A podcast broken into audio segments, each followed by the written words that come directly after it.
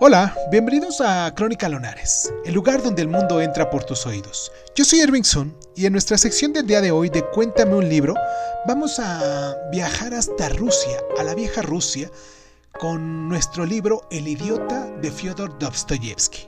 Comenzamos.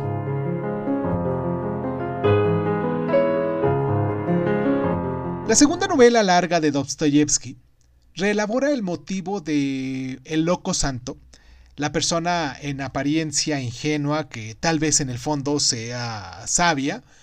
Y pues bueno, el idiota en este caso es el santo príncipe Mishkin, un epiléptico, como el propio autor, que encontramos cuando regresa a Rusia de un sanatorio suizo para alojarse con una pariente lejana, la señora Yepachin, esposa de un acaudalado general.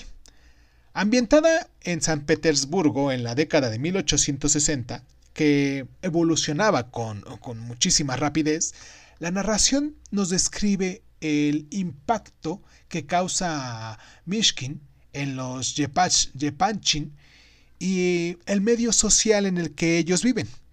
El príncipe sirve de catalizador en el conflicto entre la hipocresía social y los sentimientos que enmascara en aspectos como el dinero, la posición social, el sexo y el matrimonio.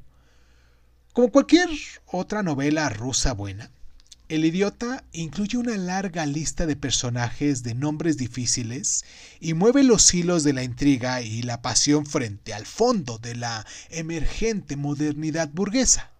Al principio, Mishkin entabla amistad con el rico y testarudo dandy Rogoshin, su contrario en todos los sentidos.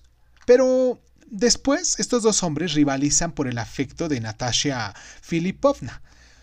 Es una huérfana adoptada por el general Toshki, el cual se insinúa sin demasiados disimulos. Es una huérfana adoptada por el general Toshkai, el cual se insinúa sin demasiados disimulos. La violó cuando era un adolescente. Su condición social, por tanto, es dudosa, una mujer caída.